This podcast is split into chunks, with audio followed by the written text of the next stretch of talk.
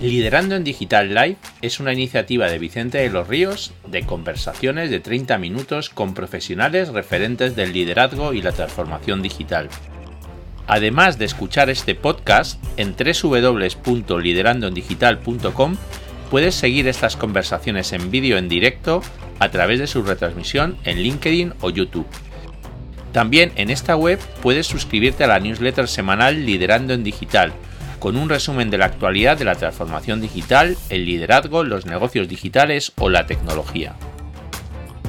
Hoy nos acompañan Vanessa Rodríguez y Jorge de Dios, expertos en marketing digital e e-commerce de TuOpen China. Hola, buenas tardes. Eh, muchas gracias por estar aquí, bueno, con nosotros los que estáis aquí conectados, que veo algunos cuantos, pero, pero sobre todo también los que luego lo escucháis, que siempre hablo mucho de los que están aquí en directo, pero pero están mucho más eh, en, diferido viendo todo esto. Y bueno, pues nada, hoy estamos aquí con, un nuevo número de Liderando en Digital Live y para ello pues he invitado a, bueno, es, que he ido, y, esto cuesta porque tienes que ir buscando gente diferente, ¿no? Y, hoy hemos, eh, sabéis que ha venido, ha venido mucha gente sola, ha venido varios en pareja y ahora hemos traído a una pareja junta. O sea, que esto es algo eh, muy interesante. Y bueno, están aquí con nosotros, lo voy a sumar a la, a la, a la retransmisión a Vanessa Rodríguez y a Jorge de Dios. Buenas tardes. ¿Qué tal? Vanessa y Jorge, ¿cómo estáis? Hola, buenas tardes. Oye. Buenas tardes, ¿qué tal? Muchísimas gracias. Eh, os digo una cosa también para que lo sepáis. Son pareja, pero están separados, están en el mismo sitio, pero están separados para que podamos pinchar a cada uno a la vez y tenga cada uno su protagonismo. ¿eh? O sea, que no es que estén aquí, que estén aquí peleados. Oye, eh, pues muchísimas gracias por, venir y, por además hablarnos de...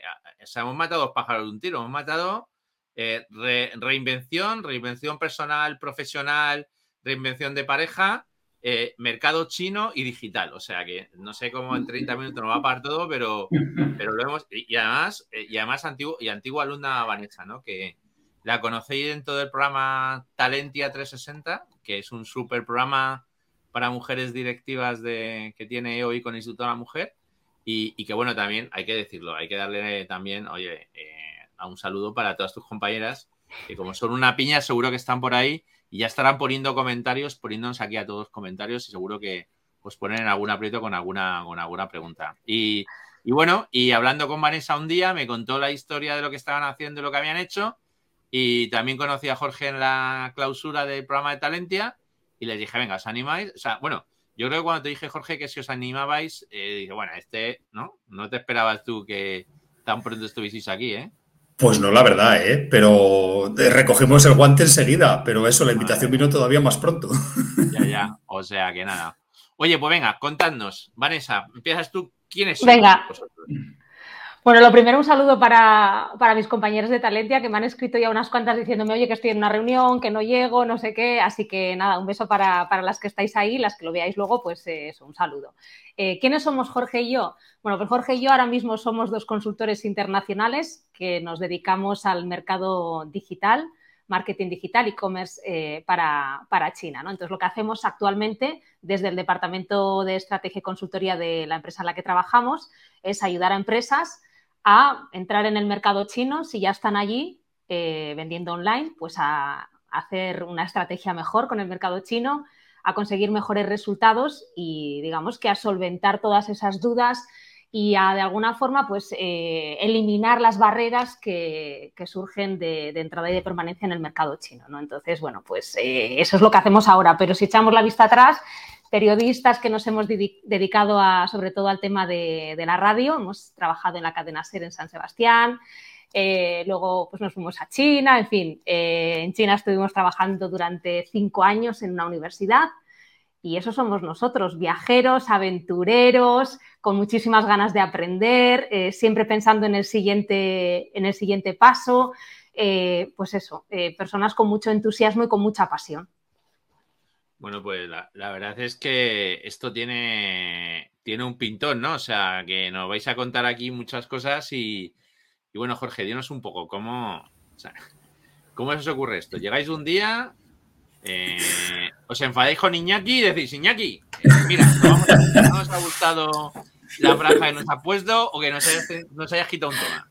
¿O cómo, pues, llega esto? Pues que va, mira, te tengo que decir que todo lo contrario. Estábamos en un buen momento profesional los dos. Eh, Vanessa hacía programas, el, Hoy por Hoy, el programa estrella de la mañana de la cadena SER, en este caso en San Sebastián, y yo estaba haciendo informativos en la mañana y al mediodía. Y ya sabes que la radio, el prime time es la mañana, o sea que los informativos de la mañana también para alguien que hace informativos pues es como una perita en dulce, ¿no? Estábamos en un buen momento profesional, pese a que en 2008 empezó la crisis y hubo mucha gente que empezó a, bueno, pues a perder sus trabajos, ¿no? Que no fue nuestro caso, pero esa crisis que para algunos le supuso pues perder el trabajo, para nosotros fue también como una especie de sacudida de, eh, bueno, pues eh, quizá también en mitad de una crisis hay oportunidades. Y nosotros fue un poco al revés. Decidimos aprovechar esa crisis para dejar nuestros trabajos y hacer algo diferente, ¿no? Pero todo esto venía de un proceso, pues que nosotros, como dice Vanessa, somos muy aventureros, nos gusta experimentar, eh, nos gusta aprender cosas nuevas. Entonces, un día, todavía no sabíamos qué queríamos hacer, pero sí que queríamos probar cosas nuevas. Entonces, un día, paseando por el centro de San Sebastián, yo de repente veo una placa y veo Instituto Chino. Y digo, uy, esto del chino, pues es verdad que, que puede ser el futuro y demás. Voy a entrar a preguntar. Entro, pregunto y me encuentro con la propietaria del Instituto Chino, Miren Gabilondo, a la que mando un saludo porque se ha portado siempre con nosotros genial y nos ha ayudado en este camino de cambio. Y precisamente la conocía de una entrevista en un programa de la SER, de, Ser Emprendedores. Y a partir de ahí, pues hablé con Vanessa, decidimos que nos poníamos a estudiar chino, que todavía no sabíamos dónde nos iba a llevar este camino y a base de ir estudiando chino, chino, chino, pues eh, también desde el instituto nos animaron a irnos presentando exámenes fuimos superando exámenes de chino. Entre medias, viajamos a China como mochileros, pues durante 22 días para ver, claro, si aquello nos gustaba o no nos gustaba. Y después de esa experiencia y de pasar los exámenes pertinentes, pues Vanessa pidió una beca al gobierno español, al ICO. Se la concedieron para Pekín. Yo pedí una beca para el gobierno chino. Me la concedieron a Shanghai. Cada uno a una ciudad. ¿Qué hacemos? Y entre medias teníamos un viaje previsto, solidario, para ir a Etiopía en bicicleta, recorrer ahí mil kilómetros en bicicleta. Y dijimos, bueno, vamos a Etiopía y después de Etiopía, esto era 2011, pues decidiremos qué hacemos. Y a la vuelta nos esperaba un sobre en nuestras casas, que era otra tercera beca que nos había dado el Instituto Confucio, como el Instituto Cervantes, en este caso del chino, y nos mandaba los dos a la ciudad de Qingdao, que está enfrente de Corea del Sur Así que dijimos, es el destino, tenemos que ir a Qingdao, vamos los dos juntos y además allí va a haber menos extranjeros que un ambiente menos internacional, con menos expatriados que en Pekín y en Shanghai y seguramente nos va a ayudar en ese objetivo de, estudiar chino. Y para allá nos fuimos, dejamos el trabajo, como digo, y nos lanzamos con una beca de un año de estudio a ver qué es lo que iba a pasar y qué nos iba a deparar China, ¿no? Eh, joder, eh, me, está, me, está, me está entrando estrés, ¿eh? O sea, Llevamos aquí cinco minutos y ya, claro, eh, estará aquí la gente flipando, ¿no? O sea, eh, vamos, el primer consejo yo creo que daréis es que cuidado con los carteles heavy por la calle, ¿no? Porque, porque vamos, eh, si lo sigues al pie de la letra, pues aquí hay una, una historia, ¿no? Y, oye, Vanessa, ¿cuál es la sensación? ¿Llegas a China? O sea, claro, llegas a China, no va a pasar una semana en un, en un tour de corte inglés que te llevan y tal, ¿no? Si no llegas a China, ¿eh? bueno, sí, sí, cuando, cuando llegamos ya de mochileros, ya fue como, esto es otro planeta. O sea, yo lo vi, yo lo vi clarísimo, lo vi enseguida. Eran todo contrastes por todas partes. Nuestra primera ciudad fue Pekín, ¿no? Y claro, pues ya Pekín ves la modernidad, eh, la, última tecnología, la digitalización, y te mueves dos calles y, encuentras pues toda esa esencia de, romántica de, esa China, ¿no? de Marco Polo. Eh, o sea, todavía se ve todo, todo es muy, muy latente, ¿no? Eh, se, puede apreciar, es muy evidente.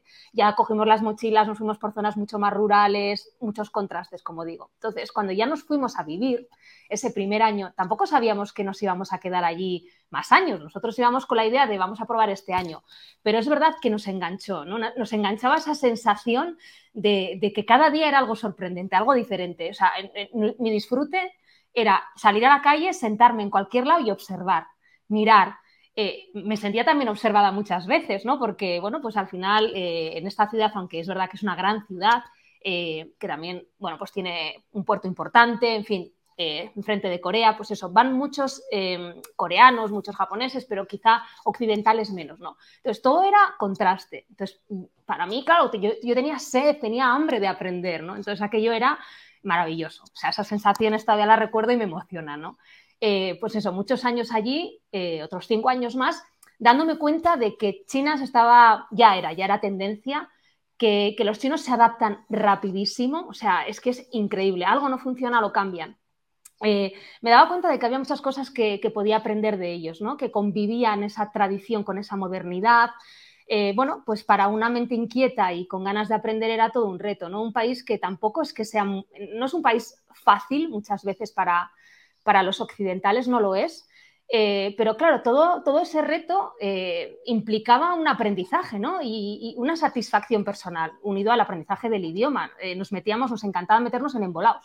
O sea, estar rodeada de chinos todos los días, que no hubiera ningún extranjero para que tuviéramos que salir de aquel atolladero con, con lo que estábamos aprendiendo de chino, ¿no? Entonces te das cuenta de que tu, tu vida ha cambiado radicalmente. es como una segunda juventud. En aquel momento yo tenía 35 años, cuando, bueno, 34, los 35 los cumplí allí y era un renacer, la verdad. Y, yo solo quería aprender, eh, quería eh, ver cómo ese país cambiaba, evolucionaba, cómo se abría al mundo y quería luego pues hacer más cosas con aquello, ¿no? Era como que quería cargar la mochila de, experiencias. Entonces, sí, la digitalización es algo que, que me llamó totalmente la atención, pero sobre todo esa sensación. Yo siempre decía, estoy en otro planeta.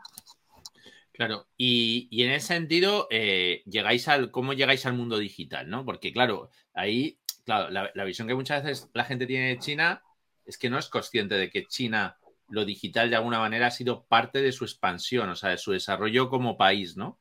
Y, ahí, ¿cómo llegáis al, cómo llegáis al, o sea, hay una sensación a veces equivocada, ¿no? De que realmente es un país bastante, bastante digitalizado, ¿no? Al final, claro, cuando los países, entre comillas, se hacen nuevos o las ciudades se hacen nuevas, las infraestructuras es más fácil hacerlas ya con la tecnología de la época, ¿no? ¿Y cómo llegáis a este mundo, a este mundo digital? Supernatural, de una forma eh, vivencial. O sea, tú llegas allí y lo primero que tienes que hacer es descargarte el WeChat, ¿no? Y diríamos, pues será como un WhatsApp. Pues no, es que WeChat lo integra absolutamente todo. Eh, ya lo explicará más adelante eh, Jorge, entonces tú ya tienes una herramienta poderosísima en tu móvil y te das cuenta de que ya no necesitas llevar dinero en metálico. te das cuenta de que tienes que lo pagas con código QR, por ejemplo, ¿no? Te das cuenta de que las compras online están a la orden del día.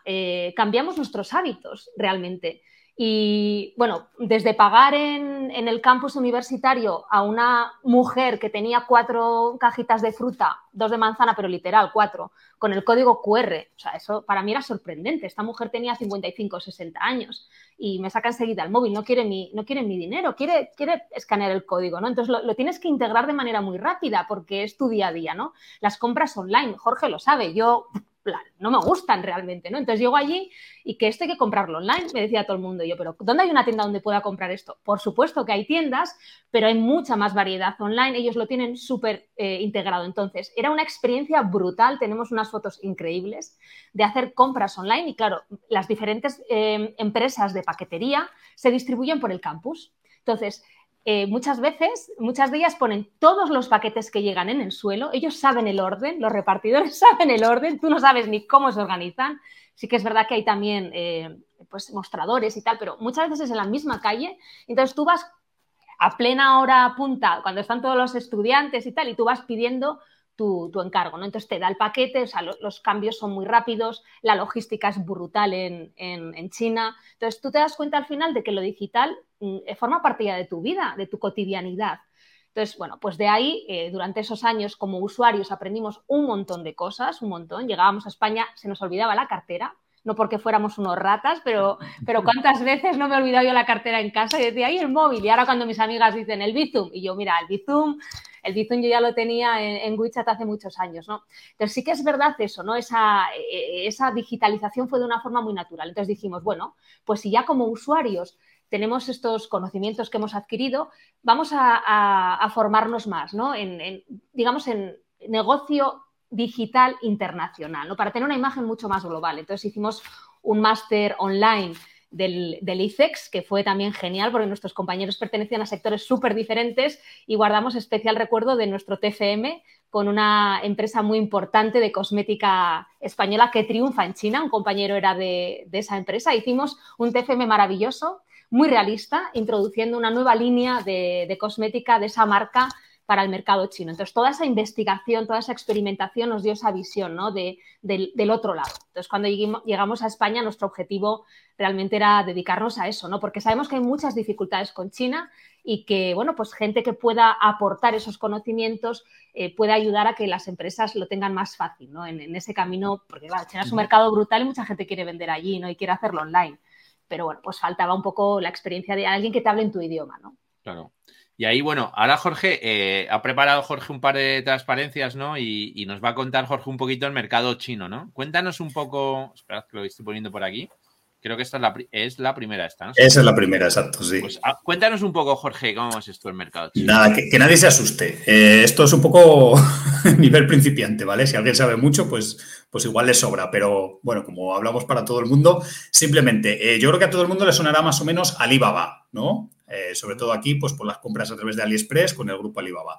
Eh, si hablamos eh, de plataformas de comercio electrónico en China, preguntando, bueno, ¿quién es Amazon en China? Es verdad que Amazon está en China, pero tiene una cuota de mercado pequeñísima y además ha quedado todavía más reducido últimamente. Y realmente, pues el Amazon de China es Alibaba. Alibaba que tiene tres grandes plataformas con las que está operando dentro de China para la venta directa al consumidor, ¿no? Que serían Tmall, Tmall Global y Taobao. Eh, Timol, pues es una plataforma doméstica, es decir, si una empresa española, pongamos por caso, quisiera vender en Timol, tendría que abrir una empresa en China, ¿vale? Tener una entidad legal en China para poder vender ahí en ese marketplace. Eh, luego tenemos Timol Global, y esto es una de las cosas que China ha sabido hacer muy bien, que es el comercio electrónico transfronterizo. Eh, ¿Esto qué permite? Pues que tú, sin tener una empresa en China, puedas estar vendiendo en China. Entonces, ¿cómo se hace esto?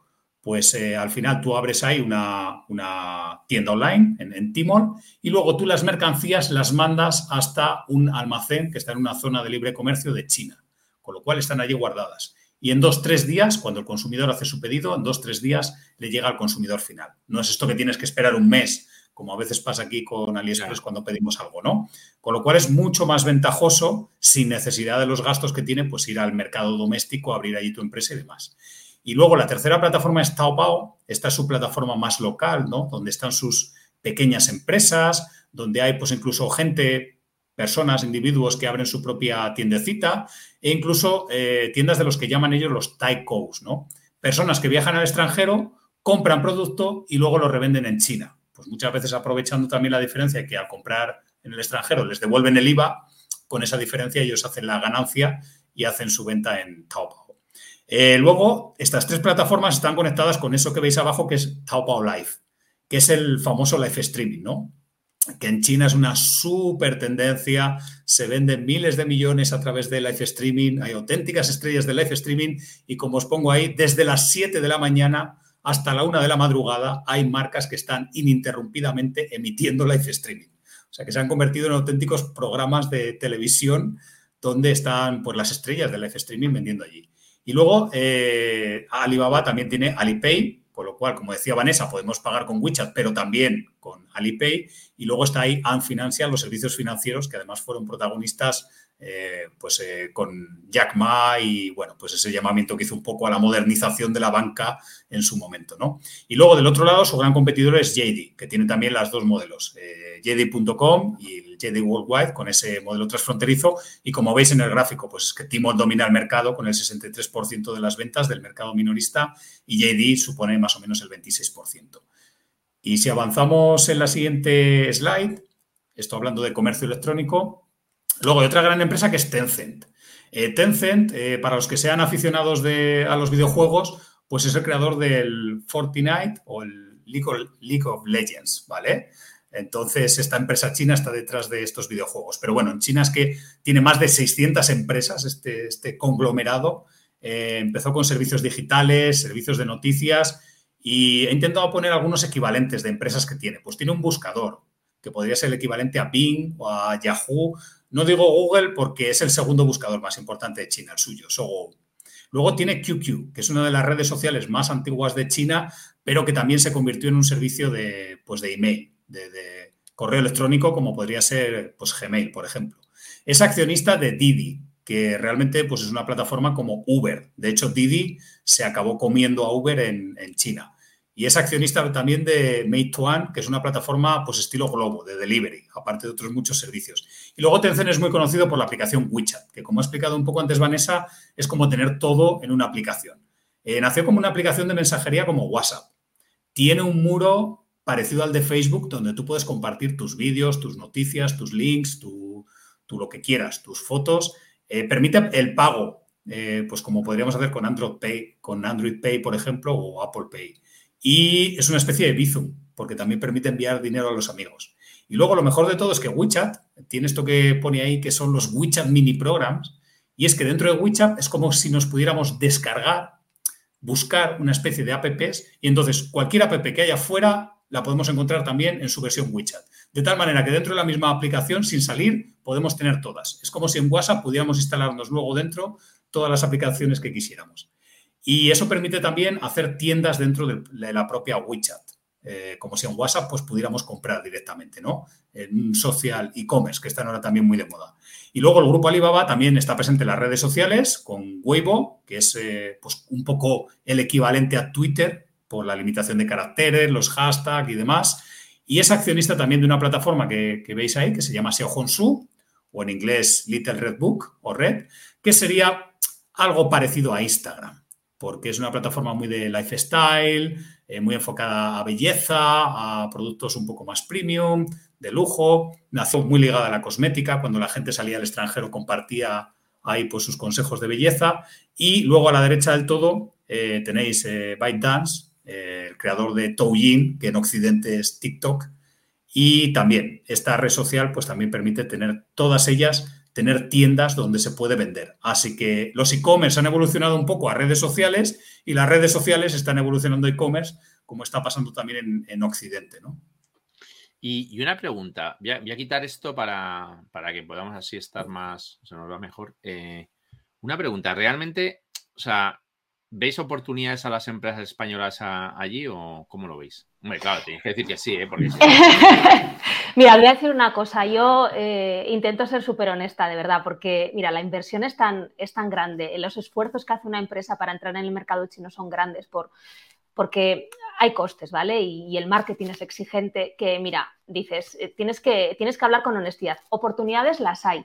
Pero, mira, sobre todo yo diría, y es algo que lo tenemos como, como lema eh, nosotros, tienes que saber que tienes capacidad de resistir, que tienes un músculo financiero para que por lo menos durante los dos, tres primeros años puedas aguantarlo. Es decir, que no te vengas abajo al primer traspiés. ¿no? Quiero decir con esto que, cualquier, abrir cualquier mercado es complicado, pero es que en el chino hay incluidas muchas dificultades más. Hay cosas que no se prevén y surgen de manera bastante recurrente, ¿vale? Entonces, eh, si algo puede salir mal, sale mal. Eh, pero claro, salvados todos esos escollos, cuando hay éxito hay éxito de verdad, ¿no? Entonces, claro, el mercado es tan grande eh, y es tan ansioso de conocer productos nuevos que sí que hay oportunidades. Pero es cierto que la producción local ha mejorado muchísimo. La desconfianza que antes podían tener muchos usuarios chinos respecto a marcas locales ha cambiado. Eh, hay mucha más calidad ahora en, las empresas locales en muchos sectores, ¿vale? Entonces, ya no solo competimos con las marcas internacionales que, están queriendo posicionarse en el mercado chino, sino que también las marcas locales tienen un posicionamiento muy alto, ¿vale? Entonces, eh, oportunidades, mira, yo diría que las principales oportunidades, la cosmética española está muy bien posicionada, ha habido algún capítulo por ahí en un pasado más o menos reciente eh, de aquella manera, pero es verdad que España se está posicionando como un país que ofrece productos de calidad a un precio muy razonable. Por ejemplo, en cosmética, eh, la cosmética francesa puede estar considerada como más más costosa ¿vale? para, el, para el usuario. En cambio, la cosmética española es como, bueno, da muy buenos resultados y tiene un precio eh, más o menos adecuado. ¿no? Entonces, tenemos creo que un buen posicionamiento en ese sentido, pero es verdad que cuando nosotros mm, conocíamos gente nueva en China, el estereotipo de España, fútbol y, toros seguía muy presente. Hay mucha gente que no sabía que Zara era una empresa española, por ejemplo, desconocían muchísimo sobre las empresas españolas. Entonces, es verdad que hay muchas empresas que prefieren tener un posicionamiento pues menos de origen, ¿no? indicando menos el origen español, aunque creo que esto también va con, una imagen de país. ¿no? Eh, los franceses no tienen ningún problema en ponerse detrás de la Torre Eiffel y abanderar eh, producto como francés. Yo creo que en España también es una labor que están haciendo mucho las empresas españolas. ¿no? Al apostar por ese posicionamiento español, también están facilitando que otras marcas eh, quieran entrar y puedan entrar. Sector de la cosmética, todo lo que tenga relación con los, con los bebés, el tema de todo lo que tenga que ver, educación, eh, cuidado de, los bebés y también cada vez más el sector de las personas más mayores. ¿no? Eh, la alimentación, bueno, pues con todas las diferencias culturales que hay, pero es verdad que el hecho de que los chinos hayan llegado a España, sobre todo antes de la pandemia, bueno, sobre todo antes de la pandemia, donde había un gran turismo por parte de China, donde ellos se empezaron a descubrir por sus propios ojos lo que el país les ofrecía, nos ha ayudado también a, mejorar esa imagen de España en, China, ¿no? Por todos esos influencers y toda la gente que comparte en redes sociales, ¿no? Aquí es una de las preguntas que nos hacía, me parece que era Andrés, que era muy interesante, ¿no? Dice, o sea, ¿habéis notado una diferencia? Porque claro, había esa sensación de que los chinos, sobre todo los que tienen más poder adquisitivo, vienen aquí a Europa, compran en Europa y se vuelven allí, ¿no? Pero, pero supongo que eso está calando. O sea, llega un momento en el que hay una masa crítica, ¿no? De Jorge, de gente que ya empieza a ver que, que realmente merece la pena incluso importar producto, ¿no? No solamente viajar para comprar y llevárselo de vuelta, ¿no? Sí, sí, totalmente. Y eh, respondiendo a la pregunta, ¿hay mayor interés por los productos? Sí, es cierto que ha ido creciendo el interés de los productos. También es verdad que el consumidor chino eh, es más maduro a la hora de saber qué productos son mejores y cuáles son peores, ¿vale? Tampoco podemos pensar que es un consumidor ingenuo. Por ejemplo, en cosmética es un consumidor que sabe muchísimo de ingredientes que se lee las etiquetas hasta el último detalle y que está formadísimo en ese sentido. O sea, que no pensemos que cualquier cosa que vayamos a llevar allí nos lo van a comprar simplemente por ser europeo, ¿no? Es verdad que un marchamo de calidad, pero también es cierto que el consumidor chino cada vez está más formado, cada vez tiene más acceso a, información y luego hay que decir también que la competencia de las marcas chinas cada vez es eh, más eh, brutal, por decirlo de alguna manera. También han aprendido de las marcas occidentales que llevan tiempo allí a hacer algunas cosas y ellos tienen una capacidad de inversión en marketing eh, tremenda. O sea que por eso digo también que cuando una empresa va allí tiene que pensar, como decía Vanessa, qué músculo tiene también en, términos de marketing, ¿no? Claro, porque, porque me imagino que, que el tema de canales ahí es complicado, o sea, no, Tienes que hacer mucha inversión eh, y, saber estar, capilaridad, negociar, acuerdo de distribución, ¿no? Ahí también pregunta, yo creo que es Andrés, el tema este, ¿no? Del marketing digital, ¿cómo es en el mercado chino? Supongo que ahí no es obvio, ¿no? O sea, eh, los gustos son diferentes, ¿no? Los canales son diferentes, las, las maneras de entender culturalmente son muy diferentes, ¿no? Eh, totalmente. Es realmente el marketing que se utiliza dentro de las plataformas pues es un arte como, como, en Occidente, pero es verdad que hay muchísimas herramientas que se aprende con, cada producto, con cada sector. Eh, es un aprendizaje diario, es un aprendizaje constante. Y luego, pues, eh, sobre todo, el tratar de combinar muy bien esa estrategia con las redes sociales que, encajan, con las que tu producto encaja mejor. ¿no? Y muchas veces hay marcas que piensan, voy a, voy a, seguir un poco el modelo que tengo en Occidente, voy a abrir todas las redes sociales en China. Bueno, pues es un error muy grande desde mi punto de vista, sobre todo si eh, no tienes un reconocimiento de marca todavía en China, ¿no? Porque al final hay una cantidad de, energía que el equipo eh, invierte y luego también el tema económico. Entonces, es verdad que, por ejemplo, lo que, lo que nos respecta a Jorge y a mí, al trabajo que hacemos, se, trata de hacer un, estudio eh, muy detallado, ¿no? De, cómo está el sector, cómo están los benchmarks, cómo está esa marca, qué, qué capacidad tiene esa marca que quiere entrar en el mercado chino y diseñar una estrategia, pero claro, a medio y largo plazo, ¿no? En el que al principio, pues lo más inteligente puede ser hacer una muy buena inversión dentro de la plataforma con la tienda insignia y después ir combinándola con colaboración con influencers, key opinion leaders, key opinion consumers, que otros hablen de la marca, es muy importante para esa, crear esa comunidad. Y después, poco a poco, ir abriendo diferentes canales que van encajando muy bien e intentar dirigir ese tráfico, ¿no? El tráfico eh, dirigir el tráfico es uno de, las, de los puntos eh, más importantes en, China, ¿no? Oye, hay una cosa, una cosa que me ha sorprendido y luego, ah, luego pasamos a la pregunta esta de Google. Eh, una cosa que me ha sorprendido porque la habéis comentado varias veces, ¿no? La, palabra influencer, ¿no? En, el, en el mercado, los mercados asiáticos me da la sensación, ¿no? Lo que los influencers tienen bastante más peso quizás que en los mercados más occidentales, ¿no? Totalmente, sí, sí, mucho más peso. pensad también que en China hay un poco de desconfianza hacia las fuentes oficiales por, motivos un poco obvios, ¿no? Eh, entonces, claro, pues ellos dan por hecho de que una marca va a hablar bien de sí misma. Entonces ellos confían al final en alguien, pues que sea parecido a él o otro consumidor, no solo los grandes influencers, sino incluso lo que llamamos allí los, los key opinion consumer, ¿no? Eh, y al final, cuando una marca está en China es muy importante. Pensad que muchas veces nuestras marcas son muy desconocidas. Una gran marca española allí no se conoce o pocas veces se ha oído. Entonces, ellos necesitan referencias. ¿Dónde encuentran las referencias? Ah, van a las redes sociales. Si allí ven otras personas que han compartido ese producto, porque ¿sabes qué pasa? Algunas veces ha pasado. Ha habido incluso eh, los propios chinos han inventado marcas supuestamente extranjeras para venderlas en el mercado chino, ¿vale? Entonces, a veces el consumidor ha descubierto que esa marca no existe fuera de China, que es supuestamente extranjera, pero no lo es. ¿Qué pasa? Necesita ratificar que esa marca realmente existe en el país de origen. Como comentaba alguien, que no es posible acceder a Google, ¿no? Tú no puedes chequear directamente en redes sociales extranjeras, no tienes acceso. No tienes acceso a un buscador internacional como Google. ¿Cómo sabes tú que esa marca existe y que es de verdad? ¿Qué haces? Ir a tus redes sociales y ver si hay gente desde el extranjero, por ejemplo, que ha compartido cosas. Pues, por ejemplo, hay gente de China que comparte pues, marcas españolas, que compra aquí, pues no sé, por poner ejemplo, incluso de comida, muchos van a Mercadona y comparten cosas de Mercadona, por poner un ejemplo.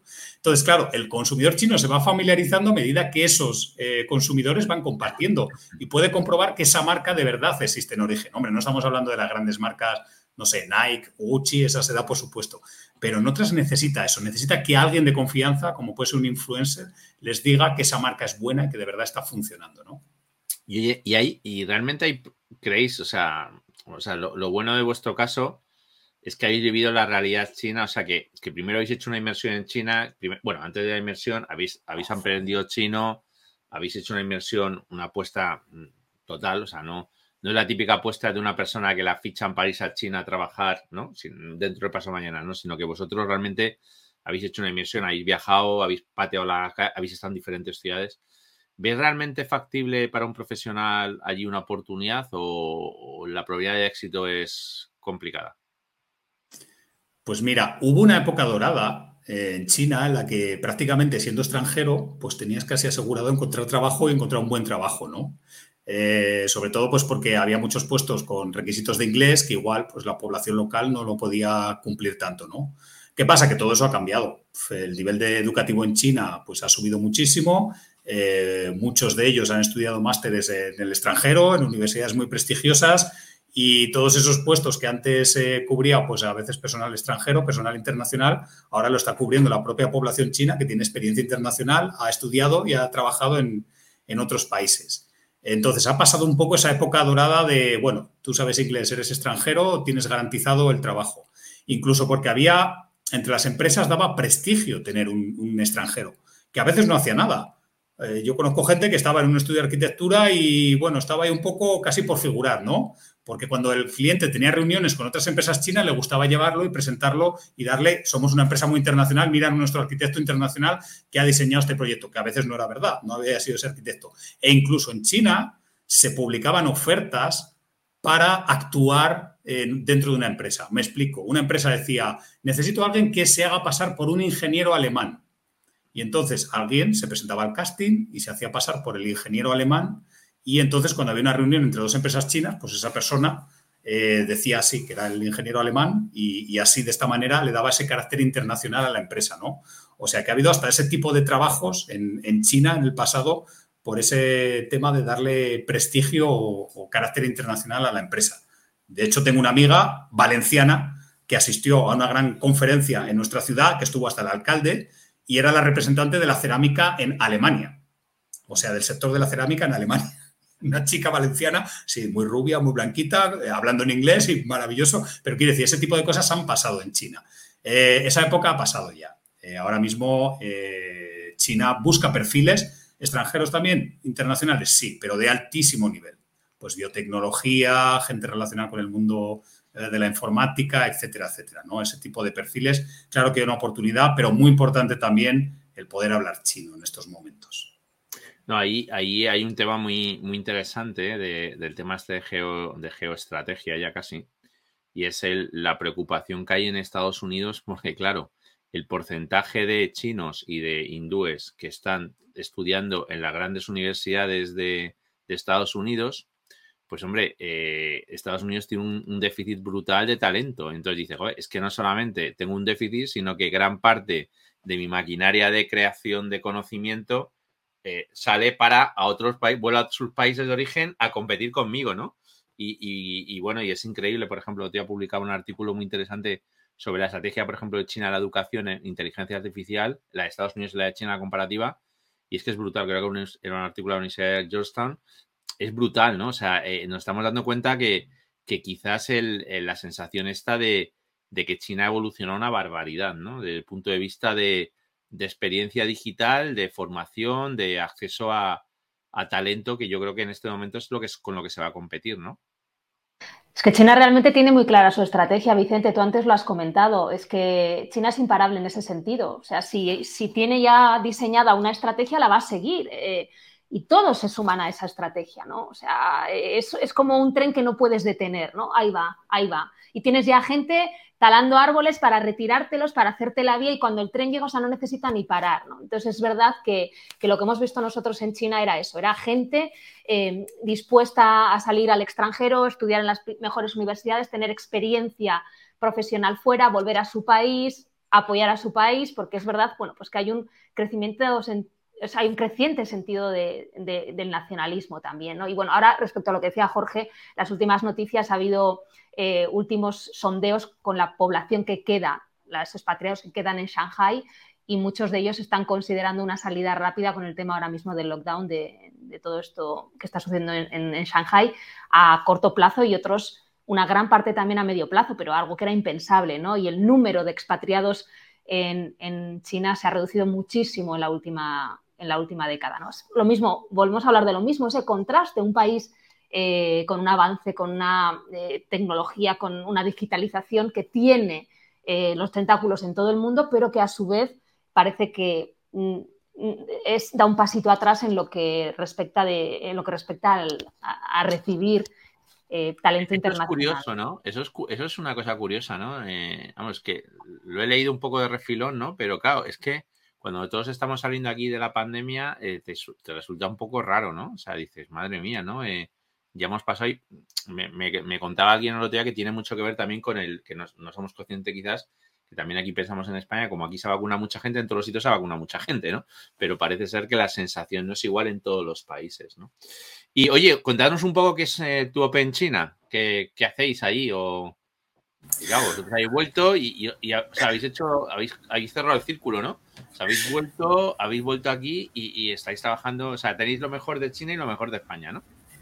Pues sí, sí, la verdad es que sí. Y bueno, Dos Open, la verdad es que es una empresa eh, fundada por un español, por Luis Galán, que es el CEO de la empresa. Él también se fue a China a estudiar su MBA y en 2010, pues en Shanghai empezó esta empresa. Él también vio pues esa necesidad de las empresas internacionales que a veces tenían muy difícil ir, al mercado chino, ¿no? A vender en los marketplaces que hemos comentado, pues en, en Tmall, en Taobao, en JD. ¿Qué pasa? Que cuando tú vas a vender en una plataforma online en China, necesitas una cosa que se llama Tipi, que es como un partner que te ayuda a entrar a la plataforma, porque claro, todo está en chino y tu relación con la plataforma es en chino y con tus clientes. Entonces, este Tipi, ¿qué hace? Pues te ayuda a hacer los trámites para abrir tu tienda online este tipi te ayuda a colocar tus productos allí en la tienda. Y luego se encarga del día a día de la tienda, porque claro, tú abres una tienda en Amazon, la gestionas en español o en inglés, lo puedes hacer, ¿no? Pero claro, en chino no hay tanta gente que pueda gestionar su propia tienda, dar servicio de atención al cliente. Allí se pide, allí las puntuaciones de las tiendas son muy importantes. Se pide, por ejemplo, que haya respuesta rápida a una duda de, de alguien, que al minuto siguiente le esté respondiendo. O sea, hay mucha presión por la puntuación de la tienda.